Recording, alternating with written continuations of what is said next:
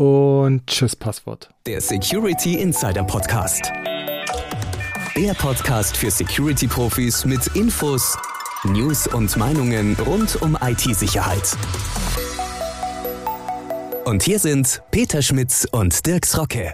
Hallo und herzlich willkommen zum Security Insider Podcast. Für Sie am Mikrofon ist Dirks Rocke und bei mir im virtuellen Studio sitzt wieder Peter Schmitz, Chefredakteur von Security Insider. Hallo Peter, grüß dich. Hallo Dirk und hallo liebe Zuhörerinnen und Zuhörer. Schön, dass Sie wieder dabei sind bei einer neuen Folge des Security Insider Podcast. Ich hoffe, Sie haben bei den aktuellen Temperaturen ein kühles Getränk zur Hand und Lust auf einen kleinen Blick in die Zukunft. Oh, du trägst natürlich wieder dick auf, aber es ist tatsächlich ein kleiner Blick in die Zukunft, denn wir haben uns für unsere Themenfindung bei Apple inspirieren lassen und die machen ja die Zukunft immer schon ein bisschen eher. Um jetzt auf das Thema zurückzukommen, geht es natürlich um das bei der WWDC vorgestellte Passkey. Das sind Authentifizierungslösungen, die ja das Ende des Passworts als solches einläuten sollen. Genau, damit der Blick in die Zukunft. Übrigens ist das ein Ziel, das nicht nur Apple verfolgt, auch Google und Microsoft haben sich die aktuellen Erweiterungen des FIDO-Standards ähm, vorgenommen zu implementieren. Denn um nichts anderes geht es hier. Wenn man den Ankündigungen glaubt, dann soll am Ende wirklich eine interoperable Authentifizierungslösung stehen. Und entsprechend sollten wir das Thema dann auch nicht nur herstellerspezifisch, sondern plattformübergreifend betrachten, finde ich. Genau, und äh, dafür habe ich auch schon den richtigen Gesprächspartner für uns. Rolf Lindemann, der ist Vice President Products bei Knock Knock Labs, einem Anbieter von Authentifizierungslösungen. Und äh, vor allem ist er Gründungsmitglied und äh, Co-Chair verschiedener Arbeitsgruppen der FIDO Alliance. Und los geht's wie immer nach einem Wort unseres Sponsors. Der Security Insider Podcast wird Ihnen präsentiert von Bosch Cybercompare. Wir machen IT, OT und IoT-Sicherheit einfacher, verständlicher und bezahlbarer. Denn wir sind die unabhängige Plattform zum Vergleich von Sicherheitslösungen und Security-Dienstleistungen. Egal ob es um Ausschreibungen oder Angebotsvergleiche geht, wir sparen Ihnen Zeit und Geld. Gleich entdecken unter cybercompare.com slash security-insider. Hallo Herr Lindemann, schön, dass Sie sich heute Zeit für uns und das Thema Passkey nehmen. Hallo und danke für die Einladung. Ja, gern. Und ich habe es ja schon vorweggenommen, Anlass dieses Gesprächs ist tatsächlich Passkey und das ist ja ein Weg, sich jetzt auch ohne Passwort sicher bei Webdiensten einzuloggen und anzumelden.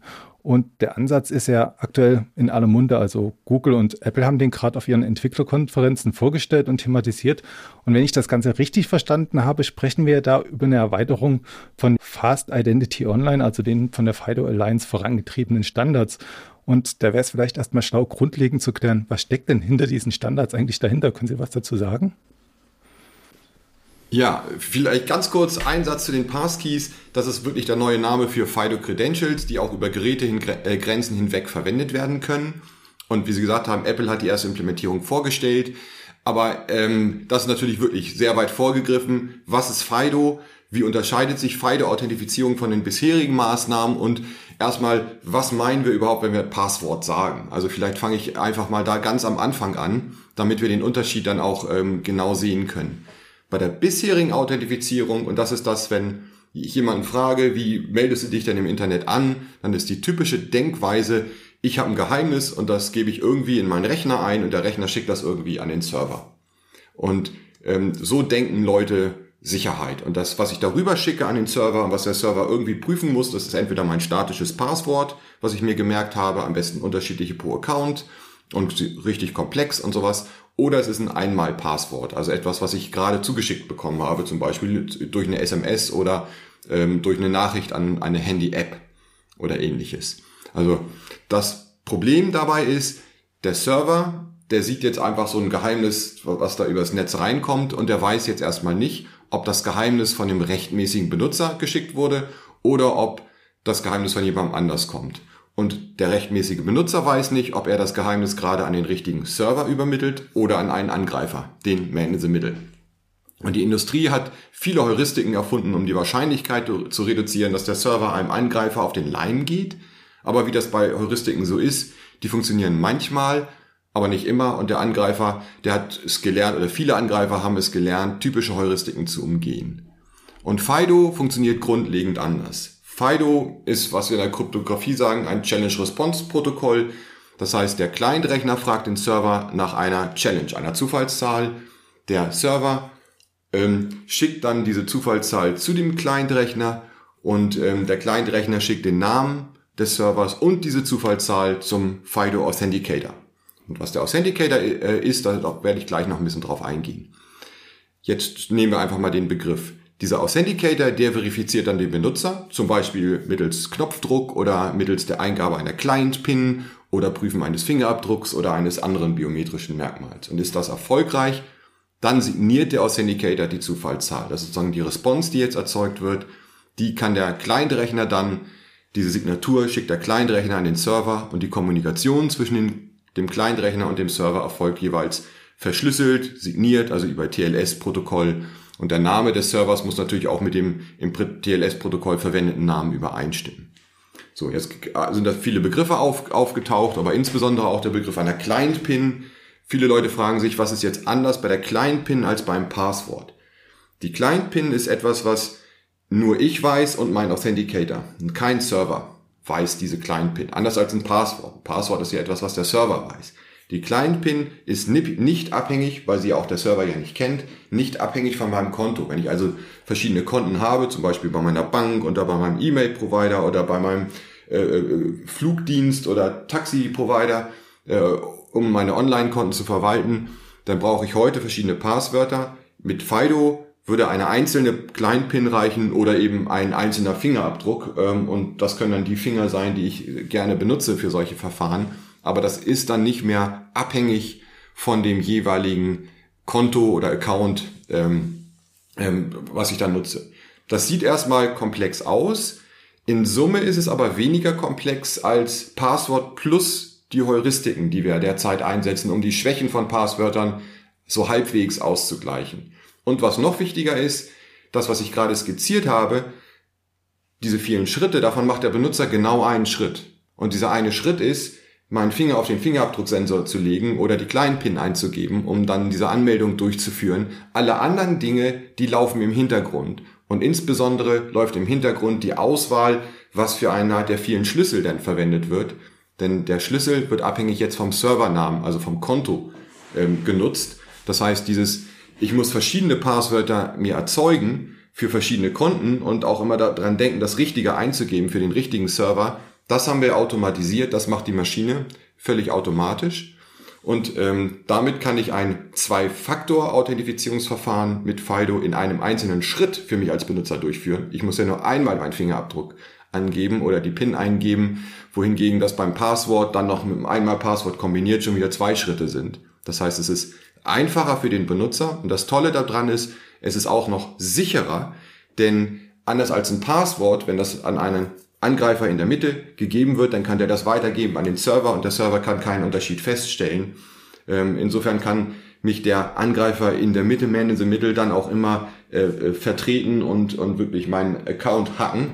Ähm, und das passiert ja durch Senden von Phishing-E-Mails recht häufig. Gab es ja auch einen Beitrag vor einiger Zeit zu dem Thema.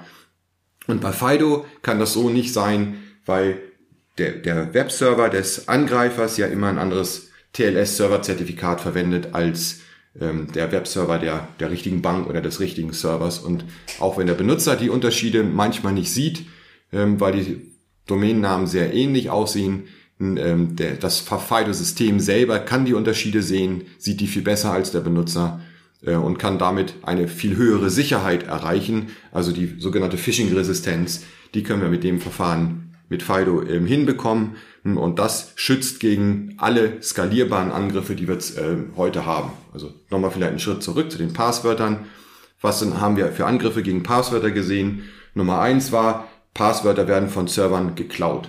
Und wenn ich dann mein Passwort für verschiedene Server verwende, dann ist es egal, ob dieser spezielle Server von der Bank vielleicht gehackt wurde oder nicht. Wenn ich, wenn mein Bankpasswort gleich dem Passwort für irgendeinen anderen Provider ist und der andere Provider gehackt wurde, dann ähm, ist das ein Problem. Und die Summe der geklauten Passwörter ist im Moment wirklich ähm, weit über acht Milliarden hinausgegangen. Das heißt, Passwörter wurden in großem Stile geklaut. Und ähm, das war Angriff Nummer eins. Angriff Nummer zwei, was wir häufig haben, sind diese ähm, äh, Phishing-Angriffe. Und das ist das, was in der jüngsten Zeit wirklich zugenommen hat in der Corona-Zeit. Und FIDO ist eins der ganz wenigen Verfahren, die dagegen schützen und die trotzdem sehr bequem für den Benutzer zu verwenden sind und drittens auch noch skalieren, das heißt für alle Benutzer weltweit und für verschiedene Sicherheitsniveaus, das heißt für einen Cloud Storage Provider genauso wie für eine Bank einsetzbar sind. So, jetzt habe ich erstmal viel geredet. Ich hoffe, das ist, ähm, äh, das ist soweit ähm, dann noch angekommen. Ich habe versucht mitzudenken und habe auch gleich noch einige Nachfragen. Also Sie haben ja von den Heuristiken gesprochen bei den klassischen Passwörtern. Was kann man sich denn darunter vorstellen, dass man so eine Idee hat, was jetzt FIDO sicherer macht? Was wurde bisher klassisch genutzt bei den Passwörtern? Also da hat man häufig geguckt, sowas wie, ähm, was ist denn die IP-Adresse von dem Rechner? Und ich weiß, dass mein Kunde vielleicht in Deutschland wohnt und jetzt sehe ich aber eine IP-Adresse von einem Rechner aus einem fernen Land. Und dann, dann frage ich mich als Server, hm, glaube ich das. Und insbesondere, wenn ich dann noch weiß, dass der Kunde sich vor drei Stunden aus Deutschland angemeldet hat, aber jetzt über eine IP-Adresse aus dem fernen Land kommt, dann habe ich so meine Zweifel. Das sind so Heuristiken und die Angreifer haben heute Wege gefunden, dann eben ähm, so einen Angriff auch über einen lokalen Server zu fahren. Das heißt, äh, man hackt halt sehr viele Accounts und ähm, nutzt dann eben einen lokalen Rechner, auf den man Zugriff hat, der in der Nähe des wirklichen Kunden ist. Das heißt, das ist dann gleich dieser Angriff, um diese Heuristik äh, wieder zu umgehen. Andere Heuristiken sind ähm, Muster, wie man Passwörter eingibt oder ähm, gucken, was für einen Browser man verwendet, also wie viel Fonts man installiert und, und ob man bestimmte Bildschirmgrößen hat und solche Sachen sich zu merken. Also so einen digitalen Fingerabdruck des Systems zu erstellen. Aber diese digitalen Fingerabdrücke des Systems, die sind natürlich öffentlich einsehbar. Das heißt, wenn ich ein Angreifer bin und so eine Man-in-the-Middle-Seite betreibe, äh, dann sehe ich die gleichen Informationen, die der Bankserver oder der richtige Server auch sehen würde. Und die kann ich natürlich auch ähm, dann dem Bankserver weiterleiten. Und ähm, darum sind solche Verfahren, wie wir sagen würden, nicht robust ähm, unter Angriffen. Das heißt, die funktionieren soweit gut gegen Leute, die, die nicht so viel Arbeit investieren oder nur mal so ausprobieren, ob sie vielleicht was hacken können. Aber wenn man das wirklich gezielt angeht, dann kann man diese Verfahren umgehen. Und das ist ja genau das, was wir auch sehen und warum so äh, viel ja, Schindluder getrieben wird im Internet, warum so viele Angriffe passieren und, und der Schaden so groß ist für die Industrie. Mhm. Ein ganz großes Thema ist ja der Phishing-Schutz. Wenn ich das richtig verstanden habe, funktioniert das dadurch, dass ich halt bei einem Fischer nicht mit dem originalen Server kommuniziere und das dann dementsprechend bei der Authentifizierung auffallen würde, ne? Genau, und zwar am Serverzertifikat. Also konkretes Beispiel, ich kriege eine E-Mail geschickt, da steht ein Link drin, zum Beispiel bank-secure.com. Und das klingt natürlich noch viel sicherer als bank.com, was vielleicht meine Bank ist. Also klicke ich auf banksecure.com. Die Seite sieht auch genauso aus wie die von meiner Bank. Kein Wunder, weil der Angreifer genau die Seiten der Bank gerade in dem Moment kopiert. Also so kann man einen Phishing-Angriff oder einen Realtime-Man-in-the-Middle-Angriff äh, konzipieren. Ich als Kunde sehe den Unterschied nicht, weil vielleicht Bank-Secure für mich das gleiche ist wie Bank. Aber es könnte auch Bank sein, was nur ein bisschen anders geschrieben ist, mit B-A-M-K vielleicht oder so kleine Dinge, die mir als häufiger Benutzer nicht auffallen oder B-A-N-C. Also das sind so Sachen, ja, wenn man genau hinguckt, manchmal sieht man es, aber 15 Prozent der Leute sehen es vielleicht nicht. Und diese 15%, Prozent, die reichen dann aus, um großen äh, skalierbaren Schaden anzurichten. Und im, in der FIDO-Welt ist es eben so, dass das FIDO-System auf der Client-Seite weiß, oh, diesen, dieses FIDO, diesen FIDO Credential habe ich angelegt für bank.com, aber nicht für bank-secure.com oder banch.com. Also wird dann ein anderer Schlüssel verwendet und vielleicht einer, der gar nicht existiert. Aber wie auch immer, das ist nicht der Schlüssel, den die Bank erwartet. Das heißt, wenn die Bank diese Signatur, die sie empfangen hat, also die signierte Challenge, äh, überprüft, dann wird sie feststellen, dass sie nicht signiert wurde mit einem Schlüssel, mit der sie hätte signiert werden sollen und äh, diese Zufallszahl. Und dann sagt die Bank, nö, du kommst nicht rein. Und das ist eben eins der, der wenigen Verfahren, ähm, die wirklich Schutz gegen Phishing-Angriffe bieten. Und das Einzige, was eben dann auch noch im Internet skaliert. Ja, so was wir in der Vergangenheit gesehen haben, Leute konnten ja auch Chipkarten verwenden und dann mit TLS-Client-Authentifizierung über den Browser sich authentifizieren.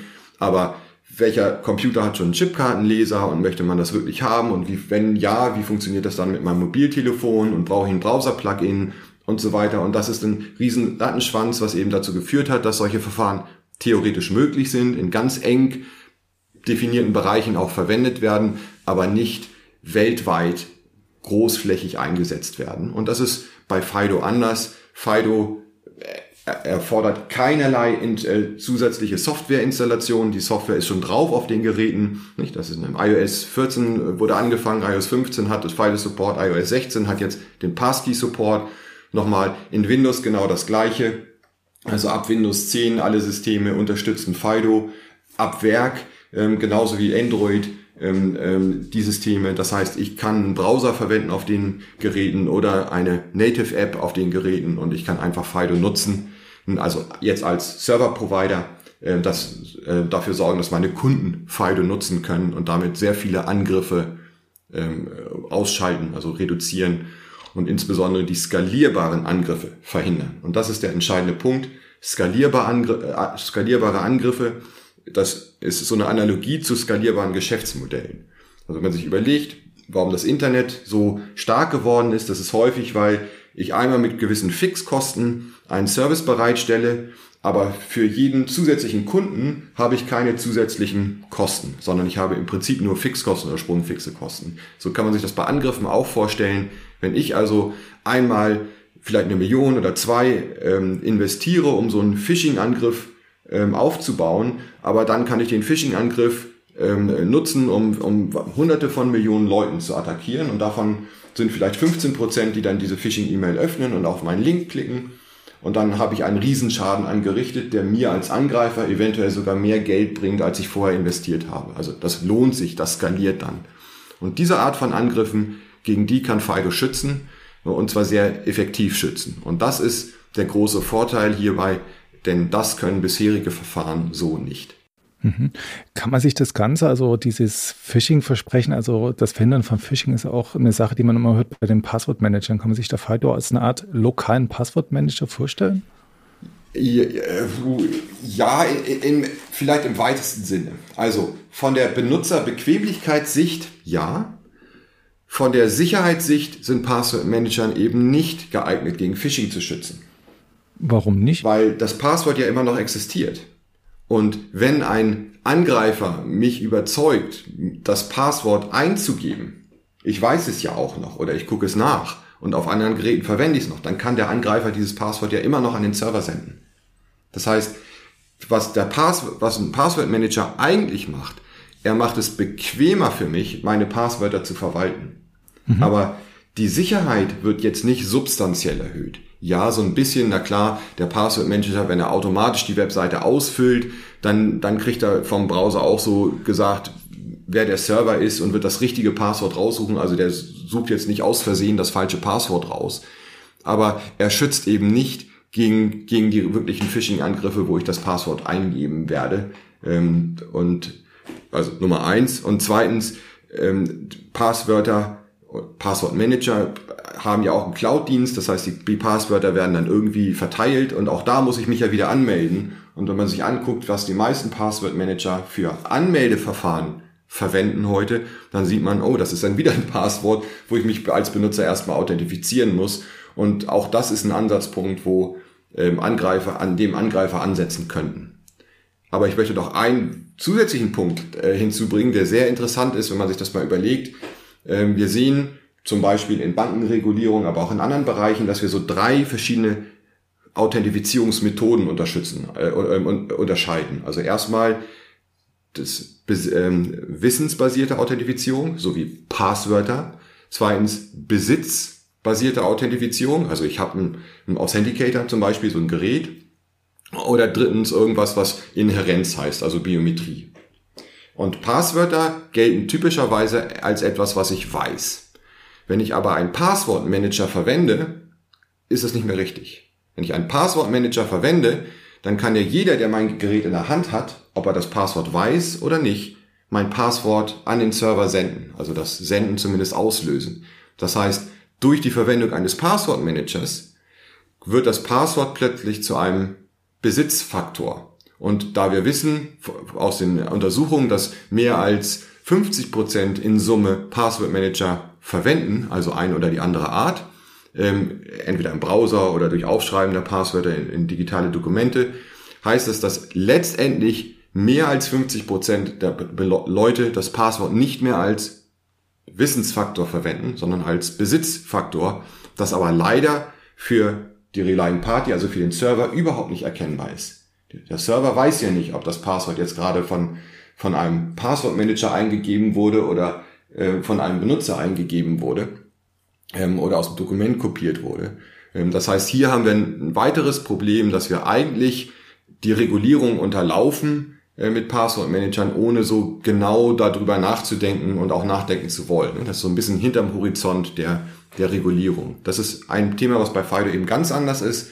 Bei Fido hat der Server die Möglichkeit, genau rauszubekommen, was für ein Modell von Authenticator ich verwende und weiß dann eben, ja, der ist Hardware unterstützt. Das ist vielleicht so ein, ein, ein Secure Element, also so, was wie eine Chipkarte, die ich verwende, äh, die den Schlüssel oder die Schlüssel sehr sicher verwaltet und dafür sorgt, dass die Schlüssel nicht automatisch ausgelesen werden können oder, oder äh, gehackt werden können von, von einem Angreifer, selbst wenn er physischen Zugriff auf meinen Authenticator hat. Oder eben ein Authenticator, der Trusted Execution Environment, also in einem Smartphone implementiert ist oder eben einfach nur in, in, in Software, also als Kernel-Modul zum Beispiel. Ähm, das sind Sicherheitsmerkmale von Authenticator und die werden durch das, was wir Attestation nennen in FIDO, an den Server übermittelt. Das heißt, der Server bei der Registrierung des Credentials kriegt erstmal die Information, wenn er denn möchte, was für ein Authenticator das ist und kann dann überlegen, was das für, für die Sicherheit äh, für das Gesamtrisiko der Authentifizierung bedeutet. Und das ist eben deutlich mehr als man heute. Ne? Heute muss man das eben durch Heuristiken sich irgendwie herleiten, was das für ein Gerät sein könnte, über das das Passwort ge gekommen war, wie schnell es eingegeben wurde, ob man glaubt, dass es jetzt vom Benutzer eingegeben wurde oder, oder kopiert wurde oder so. Ähm, mit FIDO gibt's da kryptografisch gesicherte Informationen über den Authenticator. Wobei der Authenticator, wenn der als hardwarebasiertes Gerät verstanden wird, also sei es jetzt ein Token oder ein Handy, auch ein Besitz ist, oder? Wie stellen Sie da jetzt sicher, genau, dass der, der nicht geklaut wird? Das sind genau diese, das, darum ist FIDO immer ein Zwei-Faktor-Verfahren oder in den meisten Fällen. Gibt eine Ausnahme, kann ich gleich nochmal zu kommen. Ähm, das ist der Besitzfaktor. Ich habe den Authenticator im Zugriff. Und der zweite Faktor ist, ich weiß die kleinen PIN um ihn, den Authenticator zu überzeugen, dann auch den Schlüssel zu verwenden. Oder ich habe meinen Finger dabei und kann ihn auf dem Sensor legen und damit den Authenticator überzeugen, dass er den Schlüssel äh, zum Signieren der Challenge verwendet. Mhm. Wenn ich das nicht kann, also weil ich den Authenticator zum Beispiel auf der Straße gefunden habe, dann kann ich ihn eben nicht verwenden. Und das sind genau diese zwei Faktor Sicherheit, wobei der Besitzfaktor hier und die Nicht-Kopierbarkeit des privaten Schlüssels eben letztendlich genau der entscheidende Sicherheitsvorteil sind. Also der Server hat den privaten Schlüssel nicht, anders als beim Passwort, hat sogar der Server den, das Passwort und das Passwort könnte vom Server geklaut werden. Es ist also insofern nicht mal klar, wenn es ähm, missbräuchlich verwendet wird, ob es aus dem Server missbräuchlich verwendet wurde, also geklaut wurde, oder ob der Kunde es irgendeinem anderen weitergegeben hat. Das klingt jetzt alles schon nach einem recht passwortlosen Ansatz. Was ist denn jetzt neu mit Passkey? Ja, also wir bleiben erstmal bei dem Authenticator.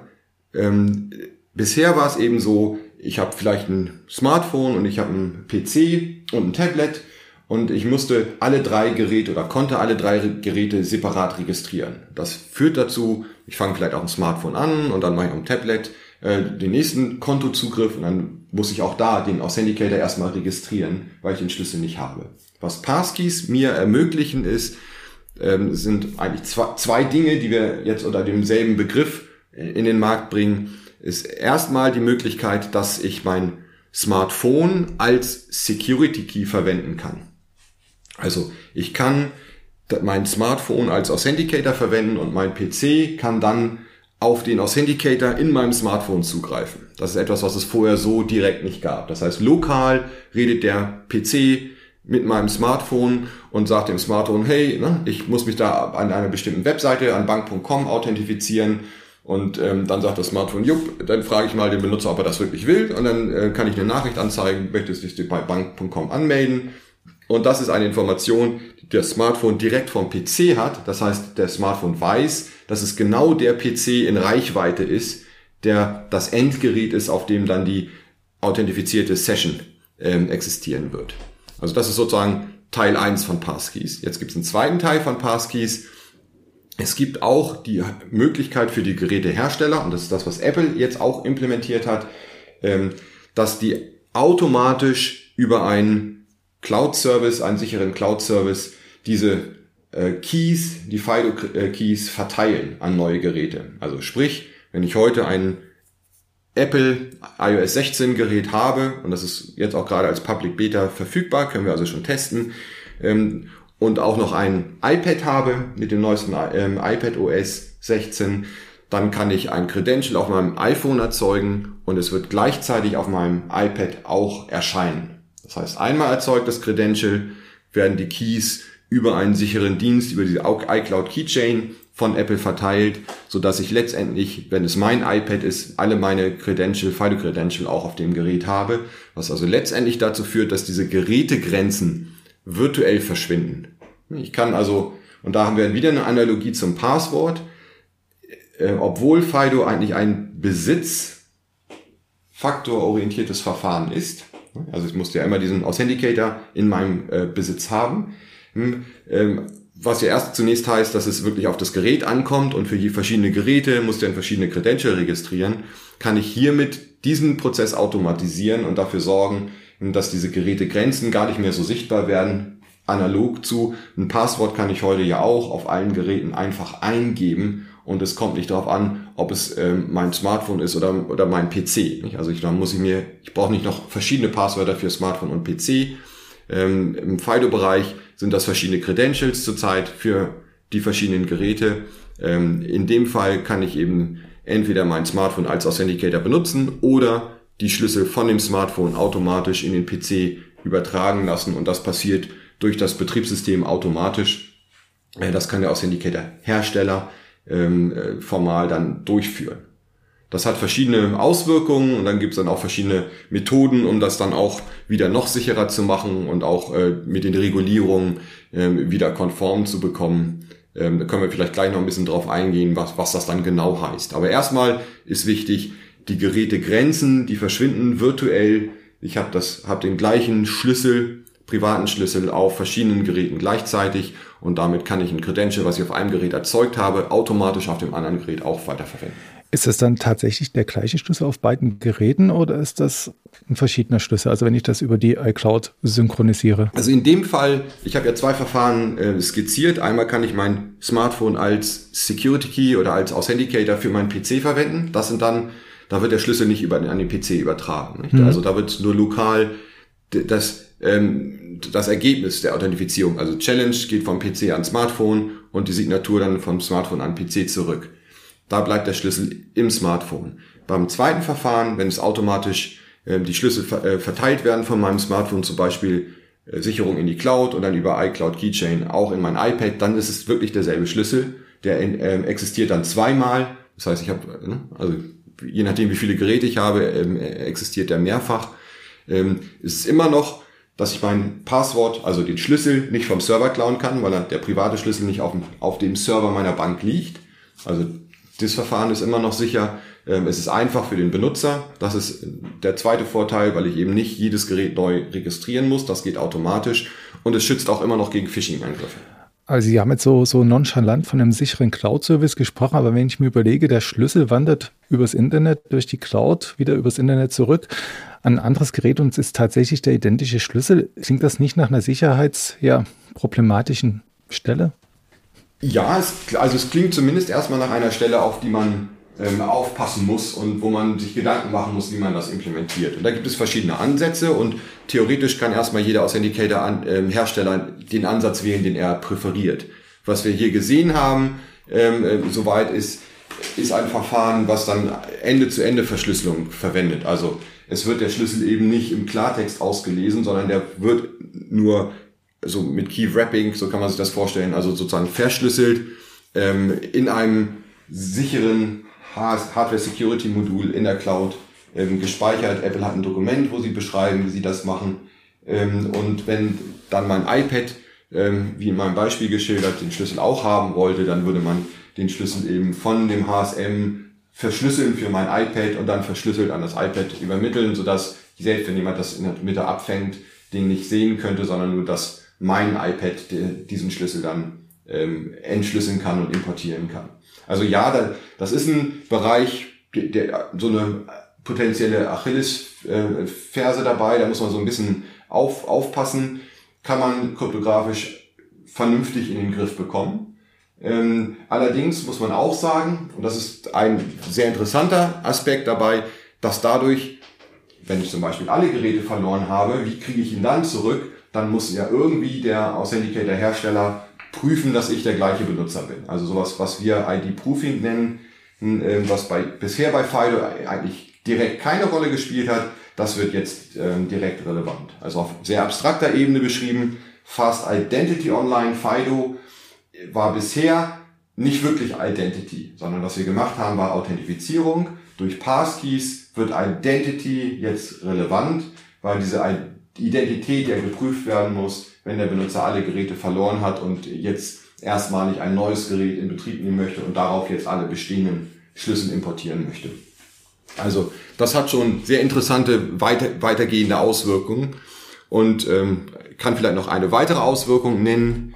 Ähm, also es gibt ja äh, viele Regulierungen. PSD2 ist eine der Regulierungen ähm, hier und da gibt es so einige ähm, Artikel in, in, äh, in PSD2, die zum Beispiel sagen, dass man Maßnahmen treffen muss, um die Nachbildung von Besitzfaktoren zu verhindern.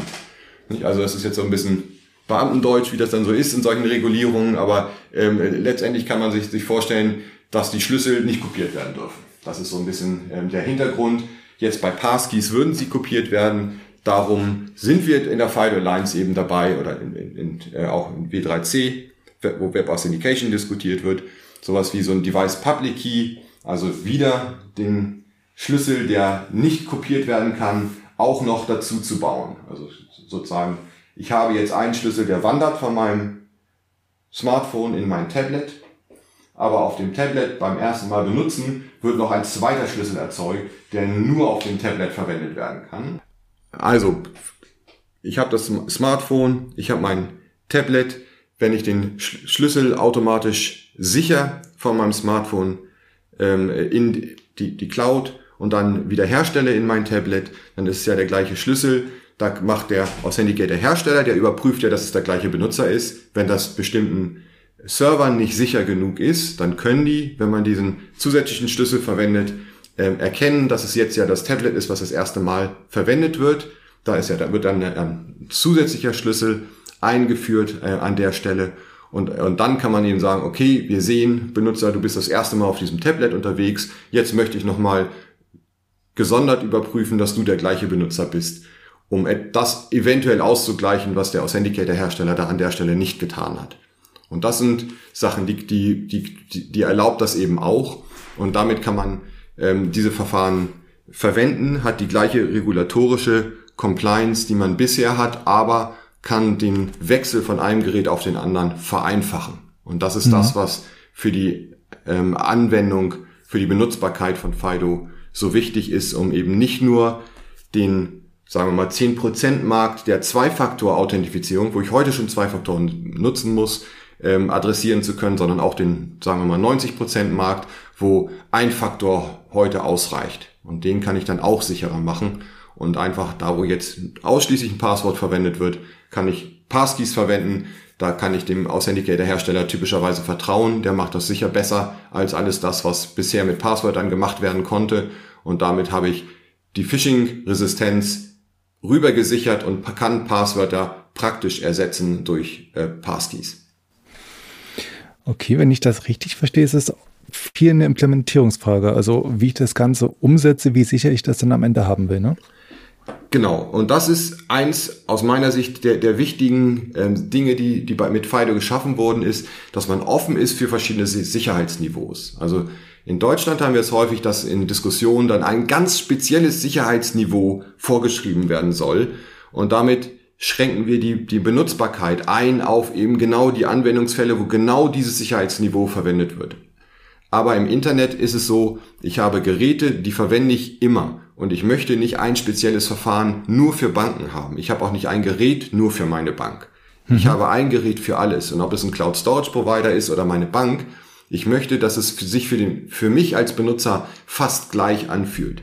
Und genau das kann ich mit FIDO auch machen. Ich kann einen sicheren Authenticator haben, den kann ich verwenden für meine Bank, aber ich kann sie auch für meinen Cloud Storage Provider verwenden. Und der eine kümmert sich halt um diesen Device Public Key, also den äh, Schlüssel, der, der nicht ähm, äh, wiederhergestellt werden kann auf neuen Geräten und äh, möchte das haben und möchte vielleicht bei der Erstverwendung noch spezielle Verfahren ähm, einsetzen, um sicherzustellen, dass es wirklich ich bin, der das neue Gerät verwendet, während das dem anderen völlig egal ist, heute völlig egal ist, morgen auch immer noch. Der interessiert sich nur dafür, dass es sehr bequem zu nutzen ist, dass die Benutzer nicht ihre Passwörter dauernd vergessen und letztendlich immer äh, auf ne, ich habe mein Passwort vergessen klicken müssen. Hm. Ähm, ich würde gerne noch ein bisschen ins Detail gehen und bei Apple bleiben. Also nehmen wir jetzt mal an, ich hätte diesen Authenticator, würde den für Apple nutzen. Und Apple sagt ja selbst, wenn man die Keychain, das Schlüsselbund wiederherstellen will über die iCloud, dann kann man das machen mit seinem Passwort und einer SMS. Das klingt jetzt ähm, einerseits komfortabel, aber andererseits auch wieder nach so der typischen Lücke. Wenn ich mir jetzt parallel dazu vorstelle, ich würde den gleichen Authenticator auch für meine Bank nutzen, würde das quasi bedeuten, Apple könnte mir ein niedrigeres Sicherheitsniveau auf dem gleichen Gerät anbieten als dann bei der Bank und das würde sich beides ja nicht negativ beeinflussen. Genau, und zwar kommen wir zurück zu dem Szenario, was ich gerade skizziert habe. Also nehmen wir mal an, ich habe diesen, diesen Passkey, also Multi-Device-Key, einen Schlüssel, den ich auf verschiedenen Geräten gleichzeitig verwenden kann. Aber zusätzlich implementiere ich noch etwas, was Apple jetzt nicht, noch nicht implementiert hat dass ich nämlich dann auf jedem neuen Gerät nochmal einen speziellen Schlüssel habe, der nur auf diesem Gerät ist, dann würde die Bank erkennen können, oh, das ist das die erstmalige Verwendung auf dem neuen Gerät. Jetzt vertraue ich eben nicht nur dem Authenticator Hersteller, der eventuell nur SMS OTP macht und ein Passwort, sondern jetzt möchte ich etwas mehr machen als SMS OTP und ein Passwort, ähm, dann kann ich das auch tun. Aber ganz realistischerweise muss man sagen, dass die meisten Hersteller heute, wenn ich mein Passwort auf einem neuen Gerät eingebe, eben gar nichts tun, sondern einfach sagen, ja, das ist ein Passwort und das ist natürlich um Welten sicherer als das. Und das ist genau das Ziel hier bei diesen Passkeys, ist auf diesen 90% Bereich, also den großen Bereich, wo ein Passwort alleine heute ausreicht. Also das ist nicht der Bankenbereich. Der Bankenbereich ist nicht der 90% Bereich. Der ist wichtig und darum brauchen wir da auch diese, diesen Device Public Key noch zusätzlich. Aber es gibt, wenn ich die, meine Accounts mir angucke, in der Mehrzahl meiner Accounts gibt es nur ein Passwort. Es gibt kein Zwei-Faktor-Verfahren. Wenn ich da das Passwort vergessen habe, klicke ich auf den Link und ich kriege eine E-Mail. Und wie authentifiziere ich mich bei meinem E-Mail-Anbieter? Ja, natürlich mit einem Passwort und nur mit einem Passwort. Da ist nichts mehr. Also wenn ich das ersetzen kann durch ein sicheres Verfahren, was mich gegen Phishing schützt und eben nicht einfach nur ein Ein-Faktor-Verfahren für ein verlorenes Gerät darstellt, dann habe ich von, von der Sicherheit für das gesamte Internet enorm viel gewonnen. Und das ist das, was, äh, was wir im Blick behalten müssen und was wirklich das auch Ziel ist bei der Entwicklung von Passkeys, ist zu sagen, dieses, diesen Schutz, ähm, den wir brauchen für Zwei-Faktor-Sicherheit, den haben wir in FIDO und den, den verlieren wir ja auch nicht. Das in, in meine, Native App kann ich ja immer noch das äh, bestehende Verfahren FIDO weiterverwenden, ähm, wie ich das heute mache. Aber was wir gewinnen, ist die Möglichkeit, Passwörter effektiv zu ersetzen durch etwas, was sicherer ist und bequemer ist für den Benutzer. Hm. Ja, das Beispiel mit der Bank war jetzt vielleicht ein bisschen ungünstig gewählt. Ähm, meine Frage zielt jetzt tatsächlich dahin, wenn jetzt ein Anbieter kompromittiert werden sollte. Also wie gesagt, wenn ich jetzt gehackt werde bei Apple beispielsweise, würde das auch Auswirkungen haben auf die anderen Services oder wäre der Authenticator beziehungsweise der Schlüssel in der Trusted Computing Plattform, die da verbaut ist, ähm, sicher für alle anderen Dienste, wenn es von einem Anbieter halt kompromittiert wäre? Ähm, puh, das, äh, gute Frage. Da müssen wir jetzt mal reingehen, was heißt kompromittiert werden? Also es ist ja nicht so, dass diese Schlüssel auf dem Server liegen, wie heute Passwörter auf dem Server liegen. Also sozusagen, ein Passwort, wenn ich das auf dem Server heute abspeichere, dann habe ich, speichere ich das Passwort ja auch nicht im Klartext, sondern ich bilde einen Hash über einen Salt, also einen Zufallswert und ein Passwort und speichere diesen Zufallswert und das pa und den Hash ab. Aber es gibt Angriffe, die eben sehr effektiv sind, die letztendlich dazu führen, dass ich nach einer gewissen Zeit das Passwort wiederherstellen kann. Da kann ich, dann weiß ich so, äh, was das Passwort ist. Was wir sehen, ist, dass die Hersteller die Passkeys heute implementieren, also ohne jetzt, dass ich diese Details wirklich das im Detail gesehen habe, aber wenn ich mit den Herstellern rede, dann sagen die, wir verschlüsseln diese äh, Passkeys und dann, wir nutzen da eine Ende-zu-Ende-Verschlüsselung. Und diese Ende-zu-Ende-Verschlüsselung heißt eben, dass selbst wenn ich ein Angreifer bin und jetzt Zugang auf diesen Server hätte, was bei diesen großen Anbietern sehr selten passiert, dann würde ich nicht an die privaten Schlüssel rankommen. Dann hätte ich etwas, was verschlüsselt ist, aber den Schlüssel zum Entschlüsseln, den habe ich nicht. Und das ist genau der entscheidende Punkt hier, dass ich etwas habe, was, was sicherer ist als das, was die meisten Leute heute verwenden. Und diese Passkeys sind ja auch für jeden Anbieter jetzt verschieden. Der Authenticator verwendet nach wie vor verschiedene Schlüssel pro Account. Also wenn ich mein E-Mail-Konto habe und mein Bankkonto und ein Konto bei irgendeinem Taxi-Anbieter, dann sind da schon mal drei verschiedene Schlüssel. Wie, heute müsste ich oder sollte ich drei verschiedene Passwörter haben. Mit Fido habe ich drei verschiedene Schlüssel, private Schlüssel, die sich das System, der Authenticator merkt. Und die sind, werden auch getrennt übermittelt. Die würden allerdings in dem Fall ja alle bei dem gleichen Anbieter. Also konkret das Beispiel, was Sie gesagt haben mit, mit Apple. Ähm, ich habe mein iPhone, da habe ich diese drei Passkeys erzeugt für die drei verschiedenen Anbieter. Die liegen dann natürlich im gleichen System drin. Und ähm, wenn ich das System hacke, dann werde ich wahrscheinlich Zugriff auf alle drei verschlüsselten Schlüssel bekommen. Aber nach wie vor, ich kann sie nicht entschlüsseln, weil sie ja Ende zu Ende verschlüsselt in dem ähm, iCloud Keychain, also in ähm, äh, System sind. Okay, vielleicht sollten wir auch nochmal ein bisschen tiefer in den Authenticator reingehen. Also wir haben jetzt von den Schlüsseln geredet für die Dienste, aber in dem Authenticator ist ja quasi noch ein anderer Schlüssel drin, oder?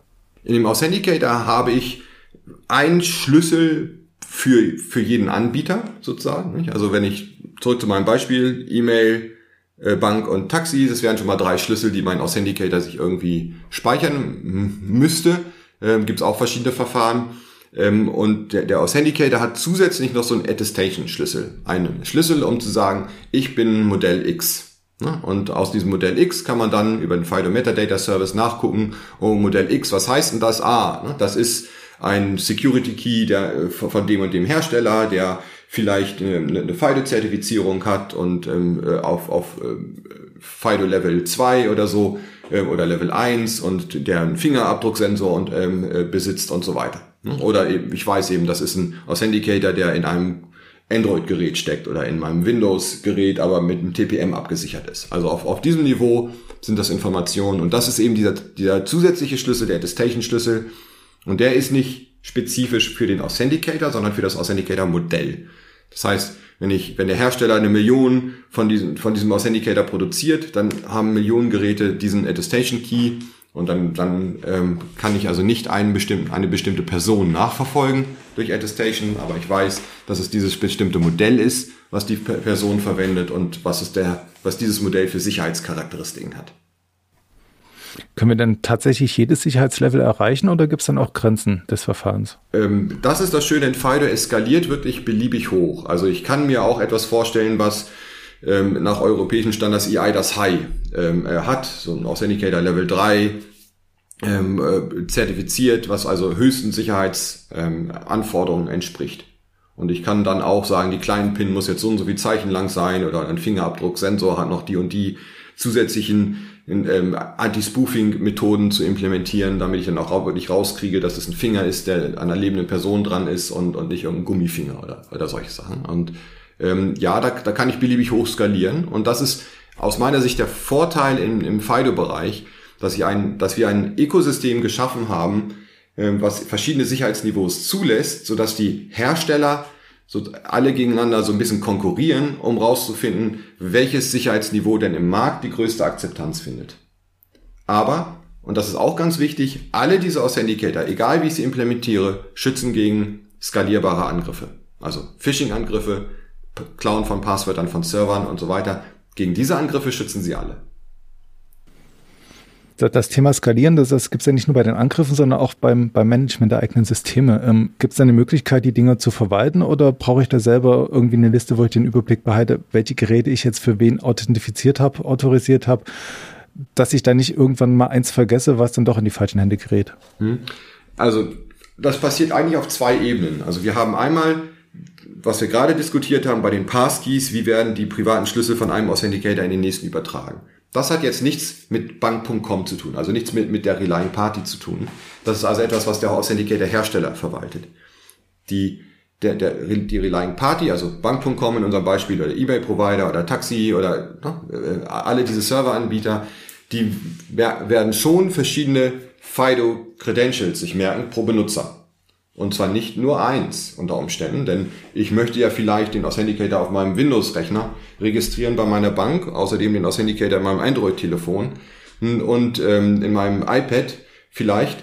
Und äh, vielleicht habe ich noch zusätzlich so einen Security Key von einem Hersteller, so, so dass ich einen Token bei mir im, im, im Schließfach äh, liegen habe, was, wenn ich äh, irgendwie mal nicht weiterkomme, in ein neues Gerät reinstecken kann. Also ähm, schon hatte ich vier verschiedene Credentials, die sich mein Hersteller ähm, merkt für mich. Ähm, und das ist etwas, was der FIDO-Server eben tut für, für diese ähm, für den Benutzer. Also zu sagen, okay, ein Benutzer und der hat verschiedene FIDO-Credentials und äh, der sagt dem Benutzer auch, welche er hat und wann er die registriert hat und wann er die das letzte Mal verwendet hat und auf welchem Authenticator-Modell die gerade sind, sodass der Benutzer weiß, ah ja, das ist der, das, das Ding in, in meinem blauen Security Key oder in meinem grünen und ähm, das ist der Key, der auf meinem Android-Telefon liegt.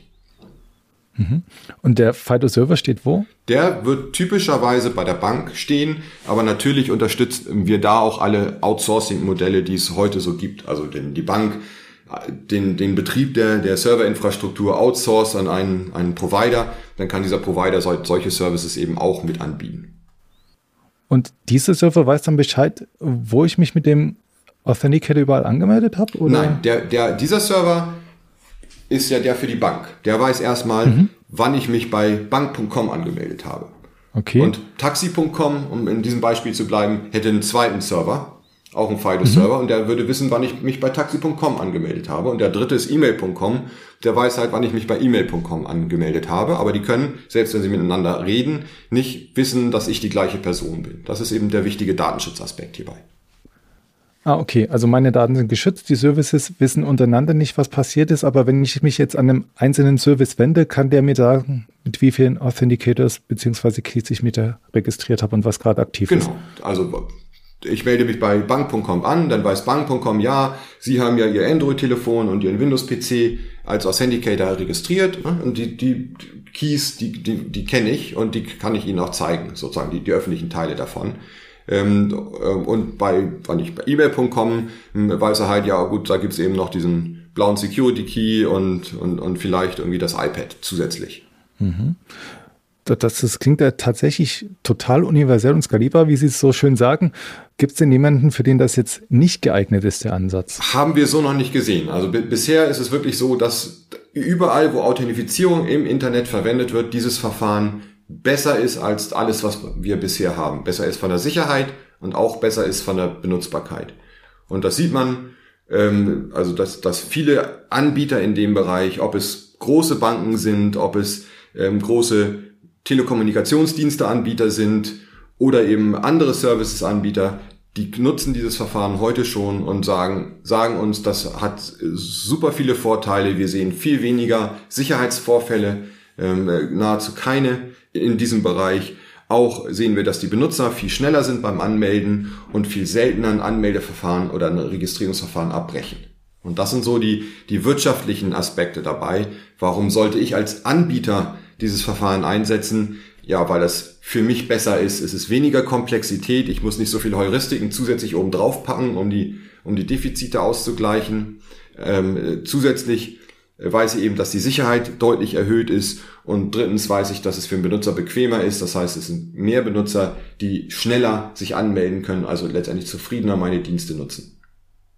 Bequem, sicher und schnell. Ähm, sehen Sie das Ganze dann vielleicht auch als Ersatz für Single Sign-On-Lösungen oder eher als Ergänzung? Wir sehen das als Ergänzung für Single Sign-On-Lösungen. Also wir sehen es durchaus, dass auch heute schon viele Firmen, die FIDO nutzen, ähm, selbst als Identity Provider auftreten ähm, um dann es ermöglichen, wenn ich noch kein Konto, also konkretes Szenario, Telekommunikationsdiensteanbieter in Japan, das ist ein ganz konkretes Beispiel, Entity Docomo in dem Fall, ähm, nutzt Fido, ich kann mich bei, beim Docomo anmelden und dann können die ähm, einem Diensteanbieter, zum Beispiel einem Pizzalieferanten, sagen, wer ich bin und ich kann dann bezahlen über Carrier Billing. Ähm, das hat einen Vorteil, denn wenn ich so ein kleiner Händler im Internet bin, dann habe ich wahrscheinlich nicht alle Kunden überzeugen können, bei mir ein Konto anzulegen. Also wenn ich ein großer Händler bin, ähm, kann ich das vielleicht, als kleiner Händler kann ich das typischerweise nicht. Dann habe ich ganz viele Laufkundenschaft. Und diese Laufkunden, die wollen trotzdem nicht jedes Mal, wenn sie jetzt eine Pizza bestellen, alle die Adressdaten eingeben und wieder die Bezahldaten und beim nächsten Mal wieder und sehen, ähm, ne, die wollen dann auch den Vorteil haben, zu sehen, welche Bestellungen sie schon hatten in der Vergangenheit. Und da kann es sich lohnen, ein Konto wieder zu verwenden. Und das machen eben diese Identity Provider.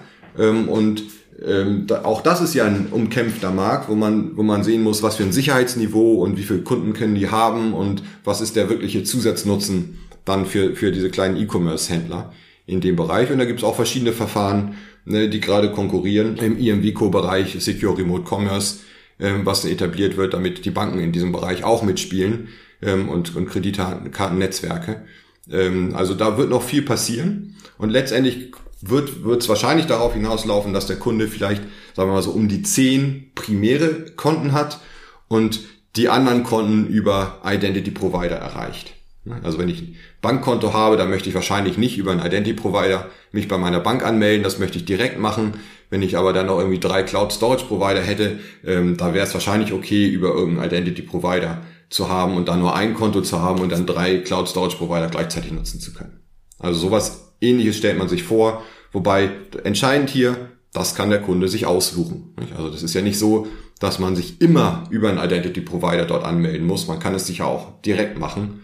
Und der äh, Pizza-Service in, in, in unserem Beispiel, der könnte ja auch sagen, wenn der Benutzer das erste Mal so über einen Identity Provider reinkam, dann kann ich ihn ja auch fragen, möchtest du nicht ein FIDO Credential registrieren, sodass du nächstes Mal direkt mit mir reden kannst und nicht diesen Umweg gehen musst.